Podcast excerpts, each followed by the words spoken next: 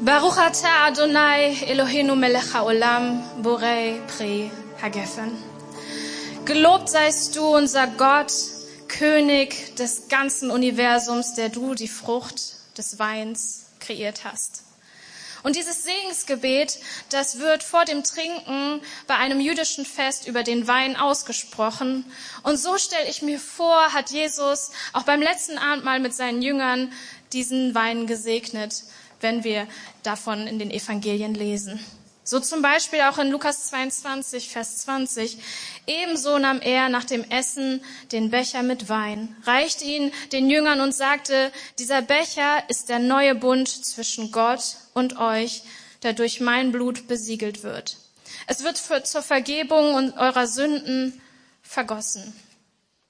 Und dieser Vers, der ist mir jetzt in dieser jetzigen Fastenzeit extrem ans Herz gewachsen.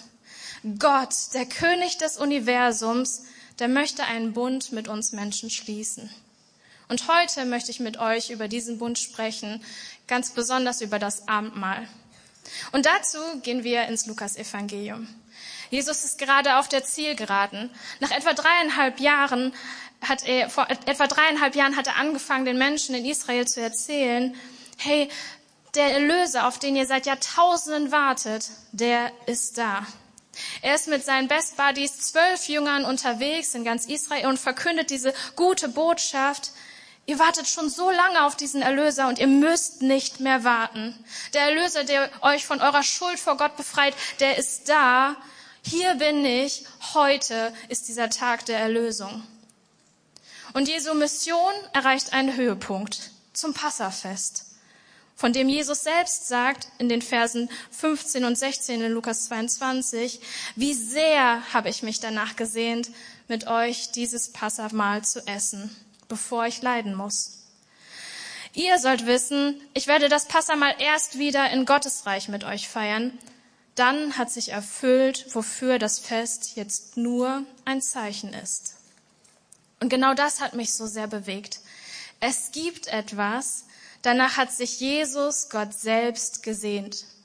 Wir haben heute dieses Lied Sehnsucht gesungen und da singen wir davon, dass es etwas in unserem Herzen gibt, wonach wir uns sehnen und das ist Gottes Angesicht zu sehen, zu spüren, auch heute im Gottesdienst ihm einen Schritt näher zu kommen. Aber kannst du dir vorstellen, dass der Gott, der König des Universums, eine Sehnsucht nach dir und deinem Herzen hat? Diese Vorstellung, die hat mich total umgehauen. Er kann sich nach uns sehnen. Und mal ganz ehrlich, wenn wir in diese Evangelien schauen, dann wissen wir eigentlich, dass Jesus dieses Passamal nicht zum ersten Mal mit seinen Jüngern hat feiern können. Und dennoch sagt er jetzt bei diesem ganz speziellen Passamal, es beginnt etwas Neues. Hier markiert er einen Neubeginn und sie sollen ganz genau zuhören.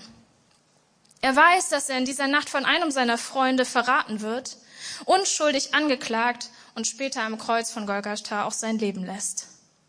Und bevor er diesen Weg final einschreitet, ohne eine Option auf ein Zurück, da macht er seinen Freunden klar, hey, es beginnt etwas Neues.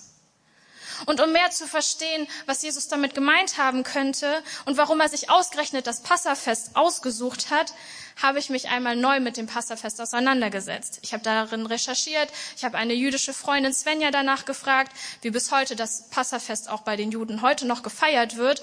Und ich wollte mir diese jüdische Perspektive einmal neu ansehen, um für mich eine neue Erkenntnis zu gewinnen. Und ich hoffe, dass der Schatz, den ich für mich gefunden habe, auch euch heute bereichern kann. Spulen wir also noch einmal in der Zeitgeschichte zurück. Etwa 1400 Jahre. Und zu dieser Zeit befindet sich das Volk Israel in Ägypten in Sklaverei. Und Gott beschließt, sein Volk zu befreien. Viele von, von uns kennen diese Geschichte, als Gott entschließt, Mose aus diesem Volk auszusondern, zu erwählen und zu sagen, hey, durch dich möchte ich mein Volk befreien. Mit zehn Plagen will er den Pharao dazu bewegen, sein Volk ziehen zu lassen. Und wir befinden uns in 2. Mose 12, 3 bis 12 vor dieser zehnten Plage.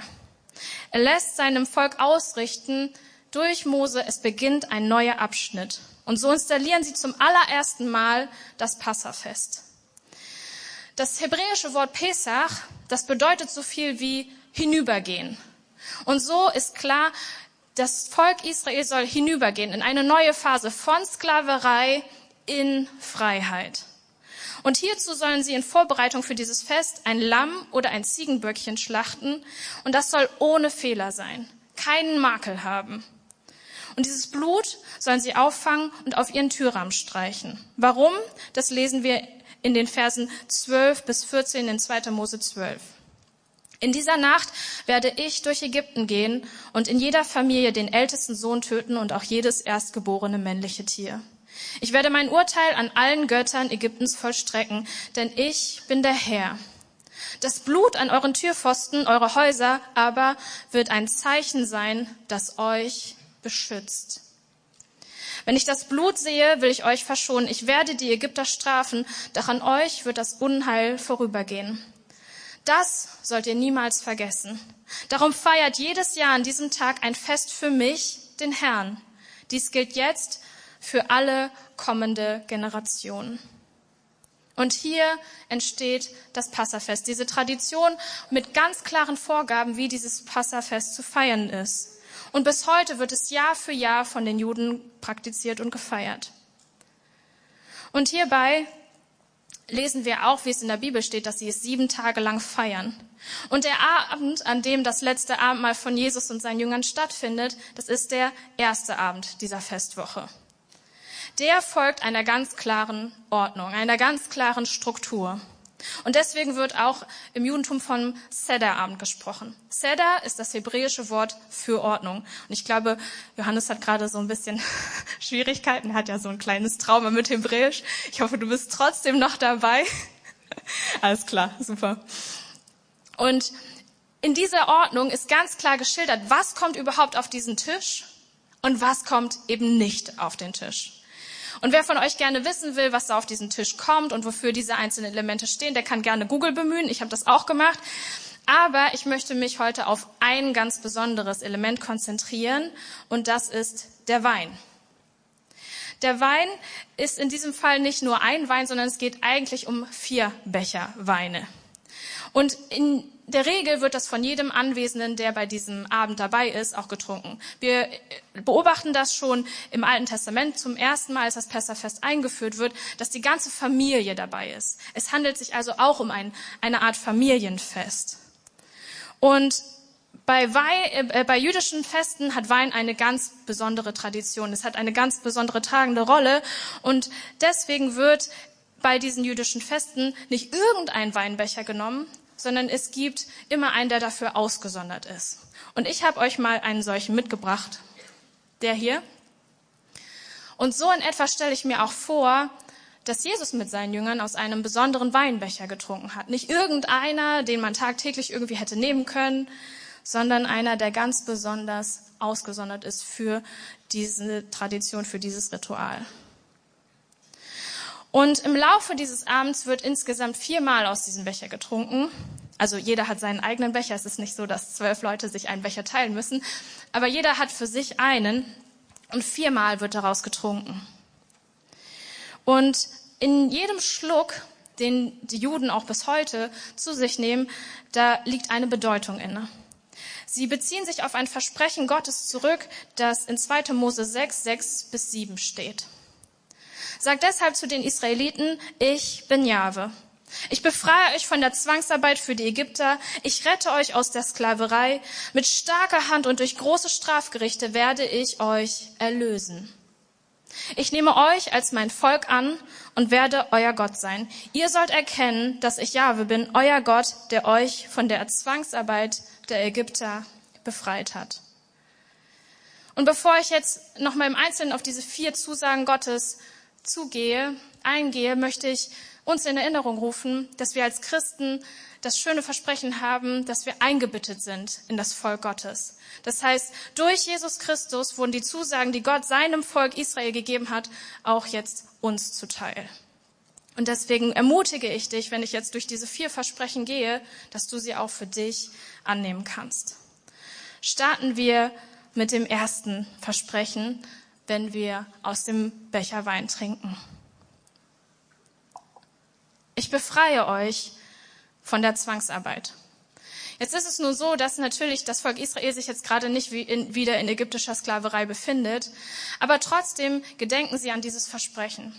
Und sie denken bei diesem ersten Versprechen daran, dass Gott sie physisch befreien möchte. Und wenn sie das Passamal zu sich nehmen und diesen ersten Schluck Wein trinken, gedenken sie daran, Gott ist derjenige, der sie befreien kann von Schmerzen und von Krankheit. Und das war für mich so faszinierend, weil ich habe in meinem Leben geguckt, Menschen, die mich umgeben, in meinem Umfeld, und ich habe mich gefragt, ja, glaube ich das heute noch? Glaube ich daran, dass Gott uns von Schmerzen und von Krankheit befreien kann? Und die Antwort ist ja. Auch heute tut er das. Auch heute möchte er Lösung schenken für Schmerzen und für Krankheiten, für dich und für mich. Und ein zweites Mal wird der Becher gehoben und daraus getrunken. Und das Versprechen hier ist bei Gott, ich rette euch aus der Sklaverei. Und wenn die Juden bei ihrem Sedermahl dann das zweite Mal daraus trinken, dann gedenken sie daran, dass Gott sie auch aus geistiger Versklavung retten möchte. Wer von euch hat noch nie persönliche Verletzungen im Leben erlebt? Sehr gut keiner. Dann spreche ich zu dir und zu mir heute denn jeder von uns ist unterwegs im Leben und schon früh auch in Kindheit werden wir verletzt. Vielleicht werden einige von euch, wurden einige von euch in der Schule gemobbt. Vielleicht erfahrt ihr jetzt schon im Arbeitsalltag immer wieder, dass dieser eine Kollege, dieser eine Chef und der kann irgendwie, der mag euch einfach nicht. Vielleicht ist es aber auch so, dass ihr immer wieder in eine Situation kommt mit einem geliebten Menschen und das triggert euch total. Und ihr fragt euch, hey, wo kommt das eigentlich her? Und Gott sagt in diesem Versprechen, ich möchte dich aus deinen Traumata, ich möchte dich aus den Dingen, die Wunden in deiner Seele verursacht haben, ich, ich möchte das heilen.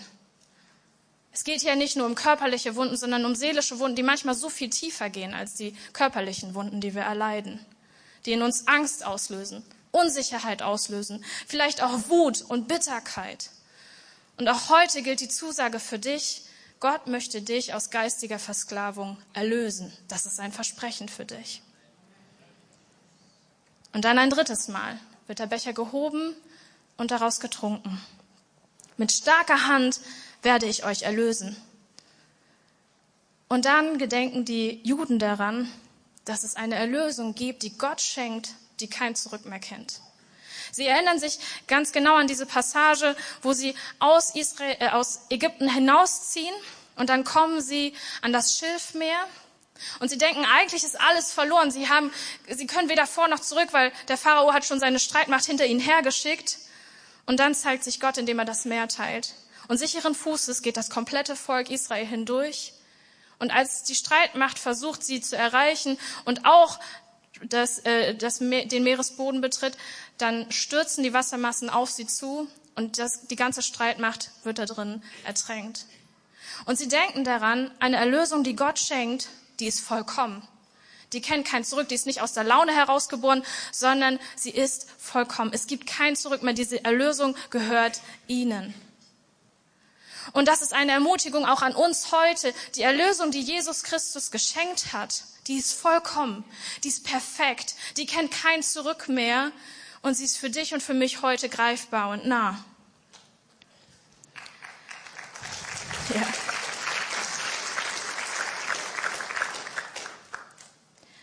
Ein viertes Mal wird der Becher gehoben und daraus getrunken. Und das vierte Versprechen ist, ich nehme euch als mein Volk an und ich werde euer Gott sein. Das ist wohl das weitreichendste Versprechen, das Gott gibt. Denn wenn die Juden dieses Versprechen für sich in Anspruch nehmen, dann wissen sie, Herr Erlösung, das haben sie damals erfahren, aus, dem, aus der Sklaverei heraus in die Freiheit, aber das ist noch nicht vollkommen. Denn sind wir mal ganz ehrlich, auch diejenigen von uns, die Jesus Christus kennen, schon länger mit ihm unterwegs sind, wessen Leben läuft perfekt seitdem? Auch keine Handmeldung. Sehr gut. Denn dann haben wir festgestellt, es gibt eine Herausforderung und das ist das Leben auf dieser Erde. Selbst mit einer Entscheidung, die ich für Jesus Christus tue, ist ja nicht alles irgendwie weg. Es ist nicht alles irgendwie gut. Es gibt immer wieder Momente, wo ich stolpere und falle, wo ich Mist baue, wo ich das Gefühl habe, Gott fern zu sein oder Menschen verletze. Und hier gedenken sie daran, dass Gott einmal wiederkommen wird. Er wird einmal wiederkommen und eine vollkommen perfekte Welt neu aufbauen. Er wird das Reich Gottes neu etablieren, wo es keinen Schmerz gibt, wo alles komplett gerecht sein wird und wo jede Träne abgewischt sein wird. Und auch daran glauben wir als Christen. Wir glauben daran, dass Jesus einmal wiederkommen wird und dann das Reich Gottes vollends etabliert. Und als ich mir diese vier Zusagen Gottes noch einmal für mich neu vor Augen geführt habe, da konnte ich das Lukas-Evangelium an dieser Stelle einfach nochmal neu für mich begreifen und anders für mich lesen. Ihr sollt wissen, ich werde das Passamal erst wieder in Gottes Reich mit euch feiern. Dann hat sich erfüllt, wofür das Fest jetzt nur ein Zeichen ist. Jesus nahm einen Becher mit Wein, sprach das Dankgebet und sagte, nehmt diesen Becher und trinkt alle daraus. Und das Spannende ist, dass viele Menschen davon ausgehen, die diese Bibel ausgelegt haben, dass es sich darum um den dritten Becher handelt, den die Juden damals getrunken haben und bis heute trinken. Und dieser Becher, der steht ja für Erlösung. Und ich finde das so spannend. Eine Erlösung, die wirklich kein Zurück mehr kennt, die uns nicht im Unsicheren lässt. Ja, bin ich denn noch in Gottes Gnade? Gefalle ich ihm denn, auch wenn ich Mist baue? Oder kann ich wirklich zu ihm kommen? Darf ich wirklich zu ihm beten? Aber eigentlich habe ich doch so viel Mist gebaut und eigentlich bin ich doch nicht perfekt vor Gott. Und die Antwort ist ja. Du darfst zu Gott kommen, so wie du bist, mit all deinen Fehlern, mit all deinen Unzulänglichkeiten. Denn Gott hat für dich den Weg frei gemacht. Er möchte, dass du zu ihm kommst. Und was er dann sagt in Vers 20, da sagt er ganz klar auch aus, hey, dieser Bund, der beginnt heute. Ihr müsst nicht darauf warten, dass ich eines Tages wiederkomme, sondern du darfst heute dieses Versprechen für dich annehmen. Ebenso nahm er nach dem Essen den Becher mit Wein, reichte ihn seinen Jüngern und sagte, dieser Becher ist der neue Bund zwischen Gott und euch, der durch mein Blut besiegelt wird. Es wird zur Vergebung eurer Sünden vergossen. Als ich diesen Vers nochmal für mich gelesen habe, mit all den vier Versprechen, die Gott gibt, da ist mir eines aufgefallen. Gott selbst schließt mit sich einen Bund für den Menschen. Denn klar ist doch, bei einem Bund eigentlich, wenn er zwischen Ländern passiert, zwischen Bündnispartnern, zwischen Königen, irgendwie ist da immer ein Austausch. Irgendwie kommen da sich zwei Parteien auf Augenhöhe entgegen und sagen, hey, ich gebe dir was und du gibst im gleichen Zuge mir etwas. Das ist ein Bund, der geschlossen wird zwischen Menschen. Aber hier kommt ein Gott, der sagt, eigentlich kannst du mir ja gar nichts bieten, denn ich habe dich gemacht. Du bist meine Schöpfung, du bist meine Kreatur. Und dennoch möchte ich dich in einen Bund hineinbetten. Ich möchte dir einen Segensbund geben, der dich segnet, der dich voranbringt, der dir Erlösung schenkt. Und diese, dieser Bund, der ist nicht davon abhängig, weil wir Menschen irgendwas tun könnten. Ich kann dem Gott, der das Universum geschaffen hat, nichts bieten. Es geht einfach nicht. Und dann kam mir diese Aussage von Jesus wieder in den Sinn, wo er sagt, wie sehr habe ich mich danach gesehnt, mit euch dieses Passamal zu essen. Und warum sehnte er sich danach? Und ich glaube, eine Antwort darauf gefunden zu haben. Schauen wir uns die letzten 1400 Jahre nochmal genauer an. Gottes Volk hat 1400 Jahre lang in einem anderen Bund gelebt, der zwischen Gott und seinem Volk Israel nach dieser Befreiung aus der Sklaverei in Ägypten geschlossen wurde. Und dieses Volk, das bis dahin nur Sklaverei kannte, also sie haben immer gesagt bekommen, jeden Tag, was sie zu tun und zu lassen hatten, das sollte jetzt nach etwa 400 Jahren Sklaverei in die Freiheit kommen und irgendwie als Nation funktionieren. Es war klar, das funktioniert nicht. Nicht einfach so. Und deswegen gibt ihnen Gott ein Gesetz. Und das Kernstück dieses Gesetzes sind die zehn Gebote, die gut sind für die Menschen. Da steht zum Beispiel drin, du sollst neben mir keine anderen Götter haben, du sollst nicht Ehe brechen, du sollst nicht lügen. Und all das hat Gott gegeben, weil er eine Nation formen sollte, die vorher jahrhundertelang fremdbestimmt war. Und was irgendwie sie in diesen 1400 Jahren danach vergessen zu haben schienen, ganz oft war diese Tatsache, dass es nicht darum geht, einfach stumpf tote Gesetze einzuhalten, um Gott zu gefallen. Okay, wenn ich jetzt neun von zehn Geboten geschafft habe, dann bin ich schon super. Und wenn ich zehn von zehn schaffe, ja, dann bin ich ein Heiliger. Und darum ging es Gott eigentlich nie. Er hat diese Gesetze gegeben, um dieser Nation ein, ein Fundament zu geben, ja, wie so eine Art Grundgesetz. Aber es war nie irgendwie dazu bestimmt, um irgendwie damit Gott zu gefallen oder ihm irgendwas damit zu beweisen, weil was wollen wir Menschen schon Gott beweisen? Wir nennen das im Christentum gerecht vor Gott sein. Und dafür hat Gott den Menschen eigentlich nie geschaffen.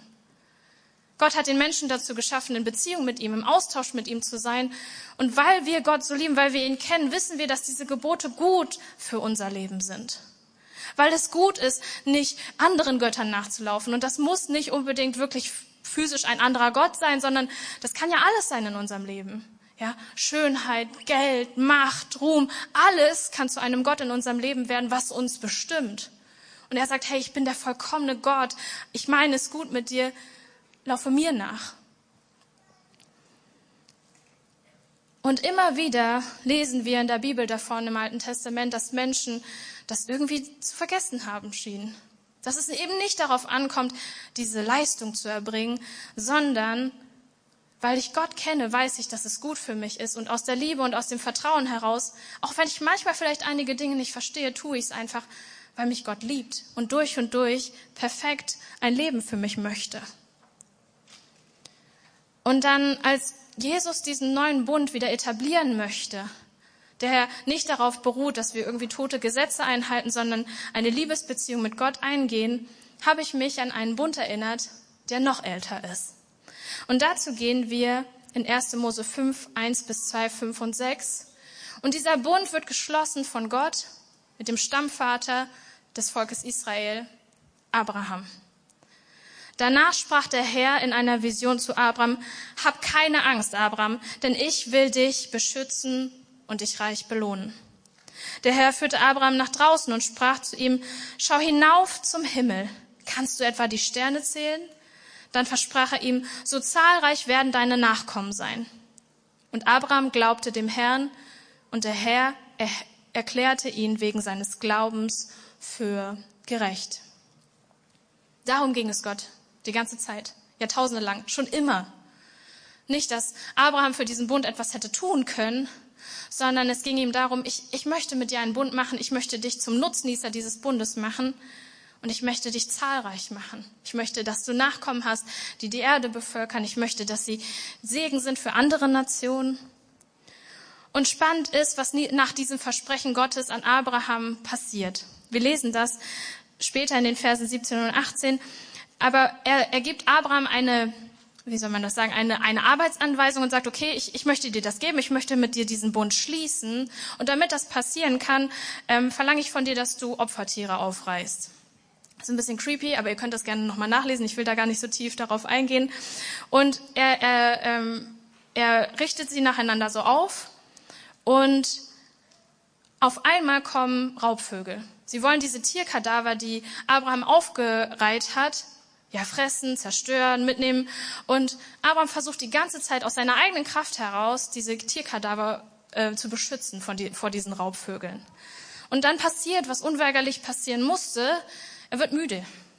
Er wird müde und kraftlos von diesem ganzen selber irgendwie versuchen, das wegzuhalten. Und dann schläft er ein. Und erst dann, als Abraham einschläft, wird Gott aktiv. In Versen 17 und 18 lesen wir davon, dass Gott nun durch diese Tierkadaver geht, wie ein rauchender Feuerofen und eine flammende Fackel und dann diesen Bund mit Abraham schloss. Und ich habe diese Bibelstelle nochmal für mich gelesen und dachte so, ja, aber Abraham hat ja eigentlich gar nichts getan, der hat doch geschlafen. Und genau darum geht's eigentlich.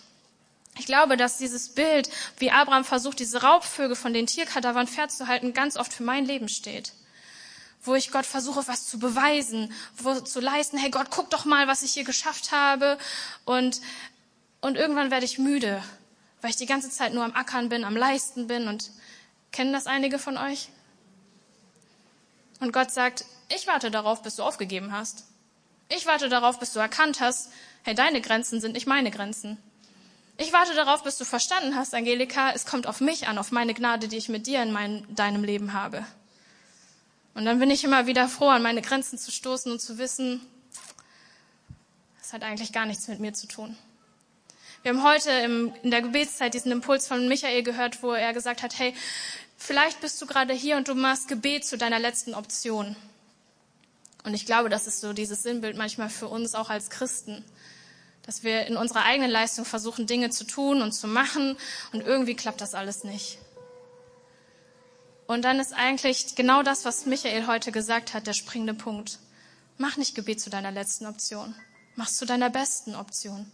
Und vielleicht sogar zu deiner aller, allerersten Option. Weil wir Menschen nie dafür gemacht worden sind, alleine unterwegs zu sein. Allein ohne Gott. Denn er hat den besten Plan für uns. Es geht nie darum, irgendwie ja gut vor ihm dazustehen, weil wir es irgendwie könnten. Was sollen wir denn einem Gott, der der König des Universums sind, beweisen?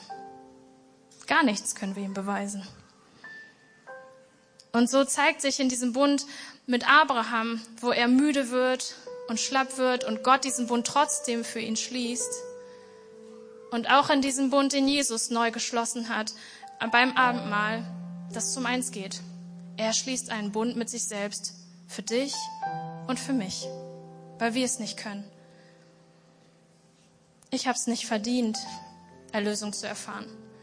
Ich kann nicht zu einem Gott gehen, der alles geschaffen hat und sagen, hey, ich, ich habe es doch eigentlich verdient, dass du mich heilst von Schmerzen und Krankheit. Ich kann nicht zu einem Gott gehen aufgrund meiner eigenen Leistung und Performance und ihm sagen, weißt du, ich habe Wunden aus meiner Kindheit und die tun weh und bis heute triggern mich da manchmal Sachen. Bitte heile mich doch mal davon. Ich, ich habe es doch irgendwie verdient. Ich habe es nicht verdient, aufgrund meiner eigenen Leistung eine Ewigkeit mit Gott zu verbringen. Ihn heute schon zu erleben. Habe ich nicht. Aber es gibt einen, der es getan hat, der gesagt hat, ich habe es für dich verdient. Und das ist Jesus Christus. Und ihm gehört unser Dank. Ihm gebührt all unser Lob, wie wir es im letzten Lied gesungen haben. Es geht um ihn, um niemand anderes. Er hat für dich und für mich gesagt, ich, ich nehme die Krankheit auf mich. Ich nehme den Schmerz auf mich. Ich nehme deine Schuld deines Lebens auf mich, damit du frei zu Gott kommen kannst damit du die Perspektive hast, eine Ewigkeit mit Gott zu verbringen, die heute schon auf Erden beginnt. Er hat es für dich und für mich getan. Und aus Vertrauen und Liebe zu diesem Gott, der sich hingegeben hat, für dich und für mich, weiß ich, dass wenn er sagt, es ist gut, wenn du nicht lügst, es ist gut, wenn du geradeaus gehst, es ist gut, wenn du mich an erste Stelle setzt, dass, dass das stimmt. Weil ich weiß, er hat alles für mich gegeben. Und wenn du heute in dein Leben schaust, wo gibt es Momente, da hast du vielleicht das Gefühl, ich habe richtig Mist gebaut, ich brauche Vergebung. Ich möchte diese Schuldgefühle loslassen. Wo gibt es Momente in deinem Leben, wo du das Gefühl hast, du kämpfst schon Ewigkeiten mit dieser Krankheit? Oder du hast einen seelischen Schmerz, der dich irgendwie nicht loslassen möchte? Dann habe ich heute gute Nachrichten für dich. Als Kind Gottes, als Bündnispartner Gottes stehen dir diese Versprechen offen. Sie sind Zusagen Gottes an dich und an mich heute und nicht erst dann, wenn Jesus wiederkommt. Und ich habe das Gebetsteam schon ein bisschen vorgewarnt und ich bitte euch alle, die zum Gebetsteam dazugehören, einmal nach vorne zu kommen, denn ich möchte diese Predigt mit einer Aktion abschließen. Denn Bündnispartner Gottes zu sein bedeutet auch, diesen Schritt auf Gott zuzumachen. Wieder neu daran zu glauben, dass dieser Bund für mich heute auch immer noch gilt. Und ich weiß es aus meiner eigenen Erfahrung heraus, dass ich manchmal das Gott auch gar nicht zutraue. Dass ich manchmal das Gefühl habe, oh Gott, Heilung ist möglich, immer noch heute. Und ich fühle mich alleine so schwach, diesem Versprechen irgendwie Glauben zu schenken. Und genau deswegen haben wir heute auch in der Gebetszeit für das Gebetsteam gedankt. Denn sie sind heute für dich und für mich da, um diese Versprechen stellvertretend, wenn wir vielleicht auch nicht den Glauben haben, für uns anzunehmen und daran zu glauben, dass Erlösung heute möglich ist. Und wenn es euch betrifft, wenn ihr sagt, ich habe seelischen Schmerz, ich habe Krankheit, ich habe körperliche Leiden. Ich habe das Gefühl, irgendwie immer wieder Mist zu bauen und Gott ist enttäuscht von mir. Dann will ich dir heute sagen, Gottes Zusagen sind heute für dich da. Und das, wir werden jetzt eine kleine Gebetszeit haben, wo ihr nach vorne kommen könnt, wo ihr dieses Versprechen neu in Anspruch nehmen könnt, euch immer wieder daran erinnern könnt, gemeinsam mit dem Gebetsteam, diese Versprechen sind heute für euch da. Und das Lobpreisteam wird uns unterstützen in dieser Gebetszeit und ihr könnt nach vorne kommen und für euch Gebet abholen.